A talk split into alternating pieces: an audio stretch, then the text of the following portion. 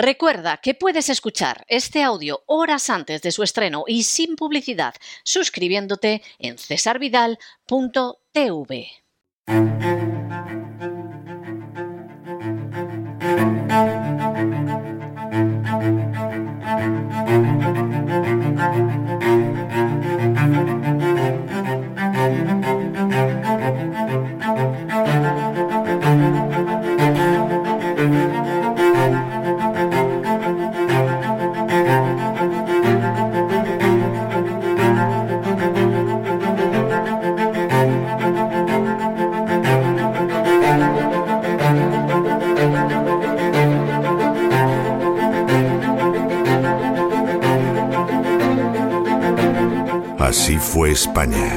Con César Vidal y Lorenzo Ramírez.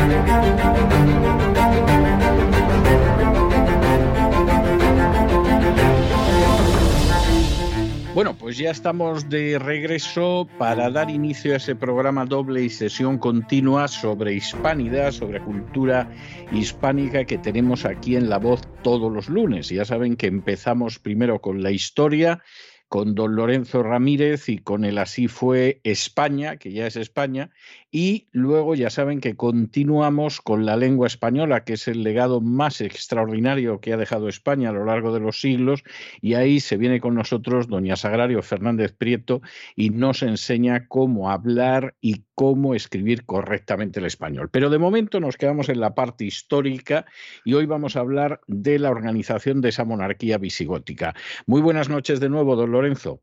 ¿Qué tal? Muy buenas noches, don César. Aquí estamos, eh, pues ya casi en el último tramo visigótico, ¿no? Bueno, nos queda mucho, ¿eh? Nos ¿Eh? queda mucho. Yo he estado echando cálculos y Dios mediante, si regresamos a mediados de septiembre, lo mismo estamos en Navidades todavía con los visigodos, ¿eh? O sea que no, no crea usted. Último tramo, bueno, hemos Es que los que hemos visto, los, es que los, los reyes que hemos visto eran muy importantes. Bueno, y es que vamos a ver algunos también muy importantes. Y, y, además tenemos que hablar de muchas cosas, porque llegó un señor que se llamaba Sisebuto, sí. del que hablaremos ya en la próxima temporada, y este decidió hacerle la vida imposible a los judíos y luego todos los que vinieron detrás. O sea que sí, sí, tendremos que detenernos en qué pasaba con aquella pobre gente que no, no eran nicenos, no eran católicos y que por lo tanto pues estaban en una... En tierra de nadie, y nunca mejor dicho, ¿verdad? En tierra de nadie y nunca mejor dicho, porque además en muchos casos la idea era que no quedara nadie como ellos en la tierra. O sea, además esa, esa era la historia. Bueno, tenemos que hablar de esa monarquía visigótica, de cómo se organizaba, y hay que decir que realmente se organizaba sobre la base de la existencia de un monarca. Claro, Aquí, en el caso de los visigodos, sucede algo muy curioso. Los últimos emperadores romanos, uh -huh. que desde Constantino habían sido muy hábiles y habían decidido que el poder procedía de Dios y que Dios se lo daba al emperador y se lo daba sin ningún intermediario, pues bueno, esos habían estado encantados de la vida. O sea, si la legitimidad te viene de Dios, a ver quién se enfrenta contigo, ¿no? Más vale que lo haga bien y que te mate rápido y pronto, porque como no te mate, te has levantado contra el mismísimo Dios y, y, se va a desatar todo tipo de furia sobre ti. Los visigodos esto no lo tenían. Los visigodos partían de una tradición que era la de la fidelidad al caudillo. Es decir, uh -huh. había un caudillo que había salido de entre ellos y que por lo tanto pues existía una fidelidad al caudillo hiciera lo que quisiera. O sea, el jefe evidentemente era el que recogía esa elección de todos los visigodos, de la nobleza visigoda, y por lo tanto su legitimidad aguantaba mientras aguantaba la gente. Claro, los de los nobles, es lo que iba a decir. Claro, que claro, había, había gente y gente, ¿no? La sociedad estaba el rey, luego los nobles y la, iglesia, ¿no? Luego, sobre todo, después, luego estarían los campesinos, comerciantes, clero y artesanos, y luego los esclavos, ¿no? Por hacer así Efectivamente, una foto. por hacer, sí, yo creo que ha hecho usted una pirámide muy exacta de lo que era esa sociedad visigótica. Claro, el rey dentro de los germanos pues se legitimaba sobre el hecho de que tenía un grupo de gente que lo apoyaba y que lo apoyaba hasta la muerte. Es decir, eh, lo que se hiciera era poco importante, lo importante era la lealtad al jefe. Claro, en un momento determinado, cuando Recaredo decide imponer en el tercer concilio de Toledo la religión católica, se produce una fusión de los dos aspectos, del germánico y del romano. Y entonces el rey va a seguir siendo elegido durante mucho tiempo, pero al mismo tiempo ahora tiene la legitimidad de Dios, lo cual yo me imagino que para la mayoría de los gobernantes debe ser algo muy grato. Yo recuerdo las monedas de la época de Franco, donde ponía caudillo por la G de Dios, que era la gracia de Dios, y evidentemente, pues, pues claro, es que eso, quieras que no, legitimaba mucho, ¿no? Al final, si es Dios el que te legitima, cualquiera se pone a discutir. la organización germánica era un poco más basada en el cliente, ¿no? Eh, Exactamente. ¿No? Exactamente, sí, sí. bueno, yo, yo, tengo lealtad a un determinado rey, pues porque considero que me beneficia, ¿no? Entonces, mm, soy un poco un cliente. De hecho, en algunos textos se habla así, ¿no? Comitiva de clientes que acompañaban. Exactamente. El, término es romano y se daba en la, se daba ya desde la República Romana la creación de clientelas, pero efectivamente eh, dentro de lo que era la fe al caudillo, la confianza, la fidelidad al caudillo, los visigodos van en una línea muy parecida. Claro, la mezcla que se produce es una mezcla como para reflexionar, porque aquí no existe el más mínimo atisbo de, eh, de poder popular, por decirlo de alguna manera, o de intervención del pueblo en las decisiones. Aquí, en última instancia, lo que es un señor al que sostienen sobre todo por el juramento de fidelidad los que están cerca, el juramento de fidelidad y de lealtad dura hasta que dura, eso lo sabemos, pero según lo que tú pudieras repartir, eso podía durar ni se sabe el tiempo, y que por otro lado tiene una legitimación que viene del mismo Dios. Bueno, esto es la historia de España de los siglos siguientes. O sea, esto hay que tenerlo en cuenta y luego, pues evidentemente pasa lo que pasa. Pudieron cambiar los pueblos, pero eso no cambió en absoluto. Exactamente, exactamente. Y además, con otra circunstancia que es bastante, bastante relevante, y es el hecho de que el rey en última instancia lo único que sigue es la costumbre. Es decir,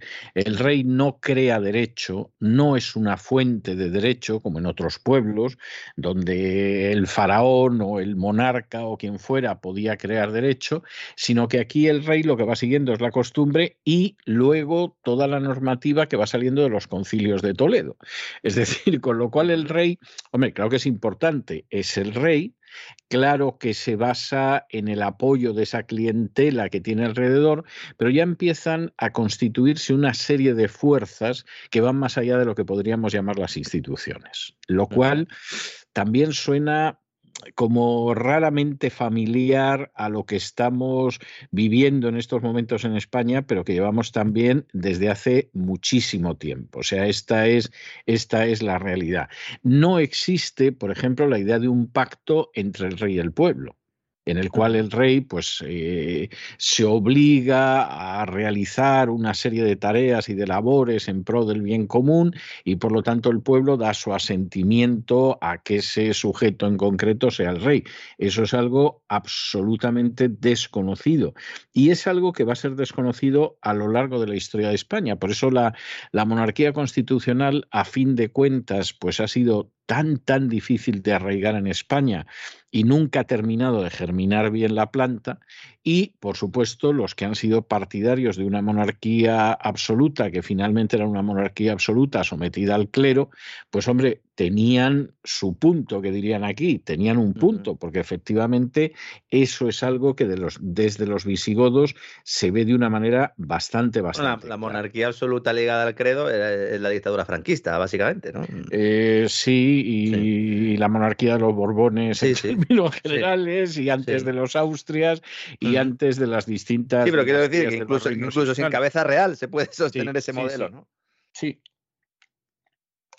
En este caso no legislaba. el rey visigodo no era legislador. el franquismo insistía en, que eran una regencia. ¿eh?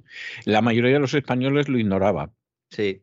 Pero el franquismo se presentaba como una regencia, es decir, aquí la monarquía se interrumpió con la proclamación de la Segunda República en 1931, va a venir en algún momento y mientras tanto, pues hay una regencia que es la de Franco, que va a decidir además quién era el rey.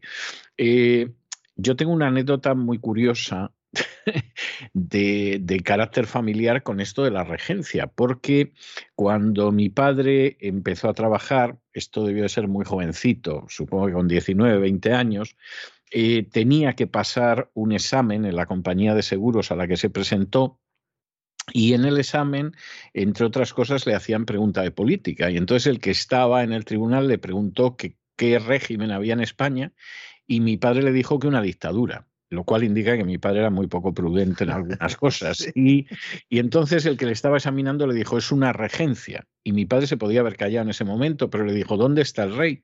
Y cogieron y le echaron del examen, porque todavía no había, no había, no se había probado quién iba a ser rey. Sí, y en Estoril no le iban a decir que estaba en Estoril. Exactamente, y no estaba en Estoril. Entonces le echaron del examen y le vino bien, porque entonces ya no se dedicó a los seguros, entró en la banca y eso le permitió jubilarse muy bien en un momento dado. Pero en ese momento no creo que fuera un plato de gusto que te echaran por haber dicho que era una dictadura y no saber que era una regencia, como no lo sabía nadie. O sea, insisto, lo de la regencia era ya para casi casi para los iniciados. Hay que, hay que recordar también, volviendo a los visigodos, que la monarquía era electiva, lo hemos contado muchas veces, pero había que pertenecer a la familia de los Baltos. Es decir, si tú no pertenecías a la familia clan de los Baltos, pues evidentemente no había la menor posibilidad de que formaras parte de ese grupo entre los cuales se elegía el monarca. Y luego hay un elemento enormemente importante que es el hecho de que, claro, cuando llegaron a España los visigodos finalmente se asientan, se asientan en distintas partes de la península, eh, se labran esos nobles visigodos una, eh, una, eh, un patrimonio bastante decoroso, pues claro, el papel de los clientes, como usted apuntaba antes, es muy importante, pero eso hace que en un momento determinado los clientes forman clientelas que compiten entre ellas. Es decir, cada clientela, aun reconociendo que cada clientela tiene que llevarse su parte del pastel, lo cierto es que las distintas clientelas querían tener una parte más grande del pastel, con lo cual había conjuras y había asesinatos y aquí no había más, más vuelta de hoja. Y por cierto, hay que decir que la manera en que los reyes intentaban reprimir que los acabaran asesinando, pues fue muy dura. Por ejemplo, Chindas Vinto, durante su reinado, ordenó que fueran ejecutados 200 optimates, que era la gente superior de la clientela, que 500 mediocres, que era la gente de, de, medio pelo dentro de la clientela, también fueron ejecutados y bueno, desterró y confiscó los bienes, incluidos mujeres e hijas de no menos miembros de, de esas clientelas. Y hay que recordar que, por ejemplo, los concilios cuarto, quinto y octavo de Toledo fueron señalando penas para aquellos que eh, se alzaran contra el rey, porque claro, las clientelas estaban a ver cómo se imponían, no existía el juego electoral, no había urnas y entonces, claro, para conseguir que tu candidato se impusiera, pues qué cosa más lógica que llevarse por delante al otro. En esa lucha ya entre funcionarios territoriales y militares de cada una de las regiones, es decir, ya empezamos a ver también, ¿no? Cómo se van configurando cosas que luego se desarrollarían mucho también los propios jueces de las ciudades y los jefes militares, los gardingos, ¿no? Eran los jefes. Efectivamente, los gardingos, que eran un grado inferior de la nobleza, que estaba formado por los que tenían un caballo. Ah. tener, sí, sí, tener un caballo. Claro, de ahí vendría luego posteriormente los caballeros, pero claro, era gente que tenía por lo menos un mínimo de bienes entre los que se incluían tener y poder mantener un caballo, que no era ninguna tontería. Y los, y los delegados del rey eran duches. claro, eran, eran, sí, duques, eh, lo que luego sería el, duche, escrito duces, ¿no? Eso es. Claro, que, que, en latín en realidad se lee como, como K, es decir, ah, duques, de ahí viene nuestro duque, de ahí viene nuestro duque, ya transcrito de otra manera, y en italiano la expresión duce, que, bueno, conocemos por Mussolini, ¿no? Pero que, que, efectivamente viene de aquí, a fin de cuentas es el conductor, ¿no? Como decían en Rumanía, el conducator que era el equivalente al duce, que es lo mismo que Führer en alemán. Es decir, el que conduce, ¿no? Si al final esto estaba orientado. Hay que tener en cuenta también otro factor importante, y es que el rey no era el único que tenía autoridad. Es decir, eh, por ejemplo, tenía un peso relativo lo que se ha llamado en ocasiones el Senado de los visigodos, que era el aula regia.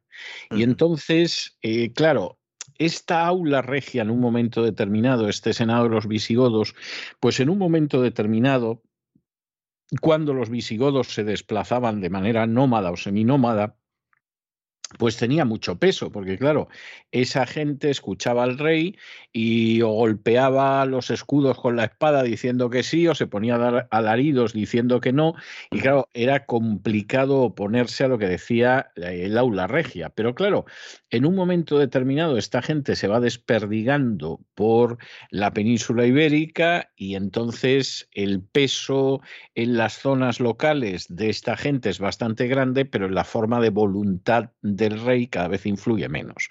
Es decir, el gardingo tenía efectivamente un peso que los nobles tenían un peso, sobre todo en aquellas zonas donde estaban, pero luego, sin embargo, a la hora de las decisiones de los reyes, pues tenían pocos. Y incluso hay un, hay un inicio de funcionariado que solo desempeñan los nobles godos, que es muy interesante, que era el oficio palatino. Y entonces, pues había condes que se ocupaban del tesoro, había condes que se ocupaban de la escribanía, había camareros, cocineros, bodegueros, gente que se ocupaba de las caballerizas, etcétera, pero que en última instancia, en última instancia, el noble ya no tenía el peso, el aula regia no tenía el peso que había tenido en una época. Y de hecho, eh, no deja de ser bastante interesante que, por ejemplo, cuando el rey eh, convocaba al aula regia a los nobles, muchísimos ni iban, porque que iban a venirse desde Galicia hasta Toledo o desde donde estuvieran hasta Toledo, cuando allí las sesiones empezaban con un rey que les entregaba el tomo regio y el tomo regio eran los temas que había que hablar, lo que había que discutir, y ellos ni influían en las decisiones ni cosa parecida. O sea, en realidad iban a decir amén prácticamente. Con lo cual, pues al final ese, ese poder regio era un poder prácticamente absoluto. La participación de los nobles era muy reducida, salvo que fueran pues esos nobles que de alguna manera eh, tenían que ver con la acción de la corte, etcétera, etcétera. Los que mantenían al rey y evitaban los que, mantenían al rey, efectivamente, se lo cargaran, efectivamente. Y que luego se lo cargaban al final, los mismos. Sí, pero, pero bueno, tenían un papel, por lo menos de intentar algo, ¿no? Luego está por ver lo que sucedía. Y eh, los que sí tenían realmente, lo que sí tenía una enorme importancia fue la Iglesia Católica, que va sustrayendo todas esas funciones que en otro momento habían tenido los nobles en su mayoría. Eh, de hecho, pues es verdad que el rey convocaba los concilios en Toledo y le daba fuerza legal, etcétera, etcétera, pero al final quien tomaba esas decisiones eran los obispos. La excomunión, por ejemplo, en esa época deja de ser una pena eclesiástica, como había sido desde el siglo I, para convertirse en un arma política, es decir, determinado sujeto cuya conducta no le agradaba al rey o al obispo de turno, pues se les comulgaba. Los vasallos ya no tenían ningún tipo de obligación hacia él y nadie le podía dar ni agua ni fuego, con lo cual, vamos, la excomunión, ríase usted de lo de las sanciones contra Rusia, porque era muchísimo más grave y, muchísimo más... Con expropiación incluida en muchos casos. Eh, bueno, totalmente. La confiscación era obvia, en mm. muchas ocasiones la venta de siervos y familiares, o sea, la excomunión era algo verdaderamente pavoroso. Por otro lado, los obispos, que teóricamente lo que tenían eran unas funciones de carácter pastoral, teóricamente, subrayo, bueno, pues cada vez fueron teniendo una mayor importancia en el organigrama del Estado. Y entonces eh, de hecho participaban en la elección de los reyes, porque estos sí que venían a votar. Es decir, el, el noble que vivía pues, en Asturias decía, voy a viajar yo hasta Toledo para elegir a este, si a lo mejor no, es, no pertenezco a ninguna de las clientelas que pueden acabar con la corona, pero los obispos sí que iban. Y no solamente eso, sino que además en sus diócesis los obispos estaban por encima de los jueces y de los recaudadores de impuestos. Con lo cual, pues ya me dirá usted, controlando la hacienda y controlando la administración de justicia, quién mandaba en el terreno de la diócesis. Deberíamos introducir entonces otro escalón a la, a la, pirámide que planteábamos antes, porque entre esa nobleza y la iglesia y los campesinos comerciantes y artesanos estaría ese funcionariado, ¿no? Que, que de alguna manera pues lubricaría todo ese, todo ese sistema, ¿no? Funcionariado que, claro, en un momento determinado en términos generales controla la Iglesia Católica. Es decir, porque claro, eh, si los jueces hubieran sido independientes y si los agentes del fisco, de la hacienda hubieran sido el tesoro independientes... También, el Tesoro regla también, evidentemente. Exactamente, pero claro, eso al final lo supervisaba en cada diócesis el obispo, con lo cual ya se puede usted imaginar lo que hacían los buscabonus de aquel entonces y, lo que hacían los jueces de aquel entonces. Diócesis que eran administraciones provinciales, eh, básicamente. Exactamente sustancialmente sí, más o menos el equivalente a una provincia, a veces más. Y, y, que además se da la circunstancia de que, claro, si usted controla la administración de justicia y la recaudación de impuestos, es que no necesita controlar más. Y entonces uno dice, bueno, pero a lo mejor... ya lo decía Rothschild, ¿no? Sí, exactamente, exactamente. ¿no? Entonces, claro, uno dice, bueno, pero a lo mejor el juez era una persona decente, íntegra, incorruptible, y le decía al obispo, pues eh, mire usted, no tengo la menor intención de hacer lo que usted dice porque este pleito hay que fallarlo de esta manera. Y entonces el obispo decía, pues está usted jugando una excomunión. Con lo cual, evidentemente, bueno, la recaudación de impuestos no quiero pensar cómo era y la administración de justicia no es difícil en absoluto pensar cómo era porque efectivamente es una situación en ese sentido tremendo. Como la situación se pone así, porque claro, de la noche a la mañana y después de la jugada de Recaredo, pues esa iglesia católica que no era perseguida, pero que en última instancia no era la del rey visigodo ni la de la nobleza visigoda, era la de los hispanos romanos, se la miraba un poco por encima del hombro, de pronto se convierte en la fuerza esencial del reino y, evidentemente participa también en las luchas de clientelas y en los enfrentamientos para asesinar reyes, etcétera, etcétera, etcétera. Bueno, como, como efectivamente algunos eran respaldados luego, perdone César, don César, algunos de esos asesinatos se consideraban destronamientos y luego eran legalizados a posteriori los concilios. efectivamente, efectivamente, lo cual es maravilloso. Claro, aquí ha surgido una casta privilegiada de la nada, o sea, existir existía, pero no era una casta privilegiada, ha surgido una casta privilegiada con un poder verdaderamente impresionante que está por encima incluso del aparato del Estado en las distintas diócesis y claro, eso provoca una reacción por parte de los visigodos. Por ejemplo, en el año 610 se celebra un concilio bajo Gundemaro y no hay un solo obispo que tenga un nombre visigodo. Es decir, ahí todos los obispos eran hispanos romanos y tiene ya y tiene mucha lógica que fueran hispanos romanos, claro, si los visigodos eran arrianos que iban a pintar en toda esa historia. Y eran 200.000. Exactamente. Y los otros eran 100 millones, sí. Exactamente, pero dado el peso que tiene la Iglesia Católica convertida en casta privilegiada, 20 años después, en el cuarto concilio de Toledo, ya los visigodos son la cuarta parte. Es decir, ahí ha habido visigodos que han dicho aquí sí queremos mantener el poder, la única cosa que puede suceder es que efectivamente pasemos a ocupar sedes episcopales, porque estos mandan lo que no mandan nuestros duques y lo que no mandan nuestros nobles, y no voy a decir ya los gardingos, que era una especie de hidalgos de segunda clase. Y se produce un fenómeno que además es enormemente interesante, y es que esa iglesia hispano-visigótica no está sometida a Roma. Es decir, mantiene una relación de comunión con todas las iglesias nacionales que pueda haber en otros países, etcétera, pero todavía es un modelo eclesial que, en Occidente no es piramidal. En Italia, el, el, obispo de Roma va a ir sometiendo diócesis tras diócesis, pero por ejemplo, la última diócesis que se somete a Roma va a ser la de Milán en el siglo XIII Es decir, hasta el siglo XIII la diócesis de Milán pudo tener lazos de comunión espiritual, pero no estaba sometida a Roma. Y en el caso de España, como veremos en su día, habrá que esperar pues al año 1000 prácticamente para que Toledo decida reconocer que, se somete a Roma. Por eso es incorrecto hablar de papas, ¿no? Alguna vez que yo he hecho algún comentario hablando de papas, no, es el obispo de Roma porque todavía Roma no era. Sí, sí. Bueno, de hecho, el nombre de papa en aquel entonces todavía se daba a varios obispos. ¿eh?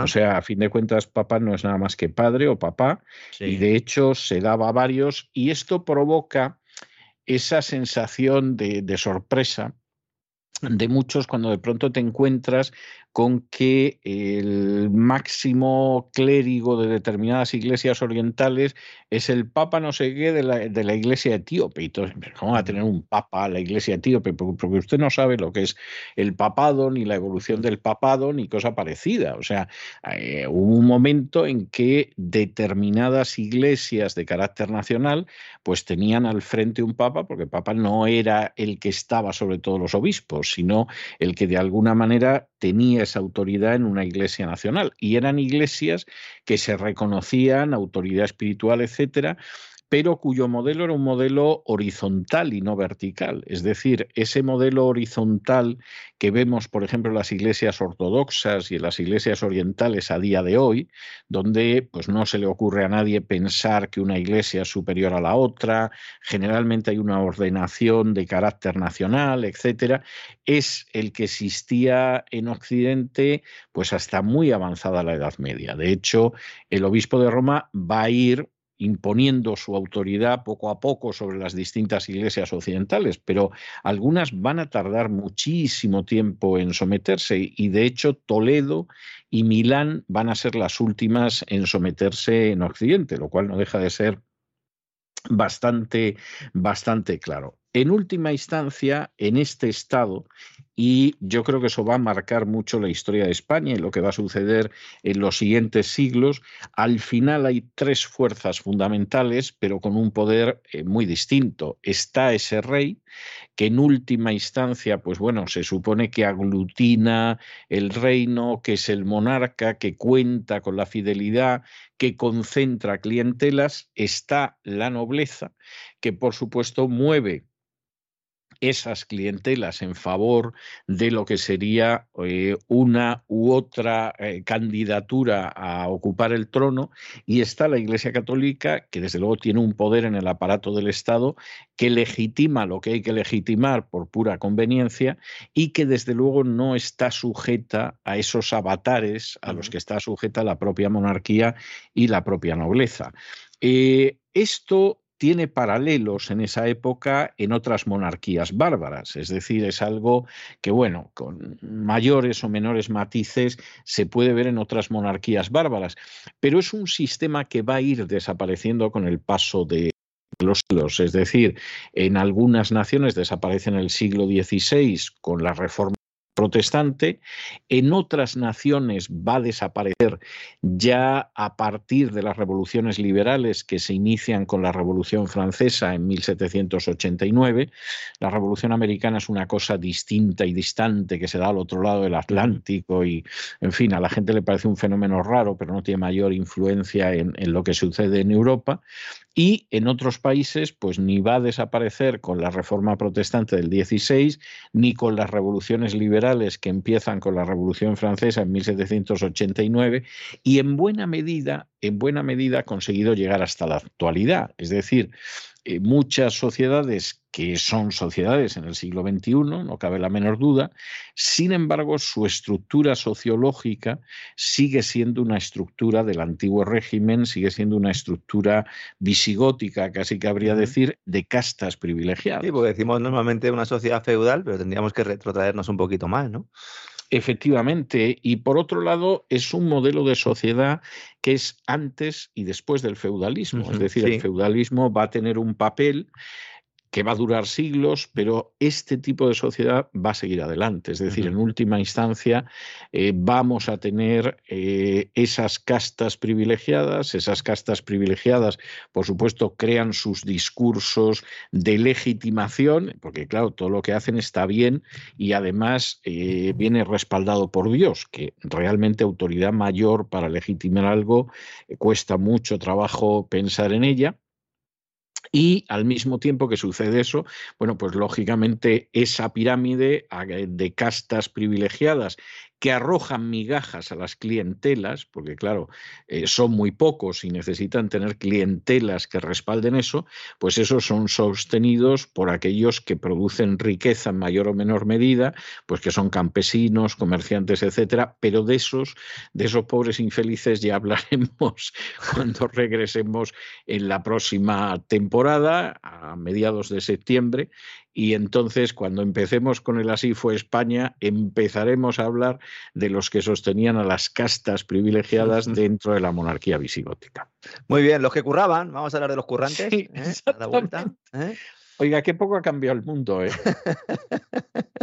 Arrancaremos la temporada hablando de currantes en el Despegamos, en el Así fue España, en el editorial, porque al final grandes olvidados, ¿verdad? Siempre lo han sido a lo largo de la historia y vemos como siempre, yo creo que ese es el gran resumen, ¿no? Así fue España, que en realidad no hemos cambiado tanto en contra de lo que decía la canción aquella, ¿no? ¿Cómo hemos cambiado? ¿Cómo hemos cambiado? Que va, en realidad no hemos cambiado tanto y bueno, pues yo supongo que a muchos oyentes les habrá pasado como a mí, que han comprendido muchas de las circunstancias actuales acudiendo la canción también decía volveremos es decir empezaba diciendo ah, cómo hemos cambiado pero había un momento en que decía volveremos o sea que, que casi casi yo no lo había mirado esto de esta manera y mire que la canción la he oído docenas de veces, pero yo no sé si en realidad no es casi una parábola de la historia de España. ¿eh? Seguramente, don César. Un fuerte abrazo, encantado como siempre de caminar y bueno, pues el año que viene evidentemente seguiremos, ¿no? Aquí, como Seguiremos aquí con, con, los visigodos todavía una temporada, sí.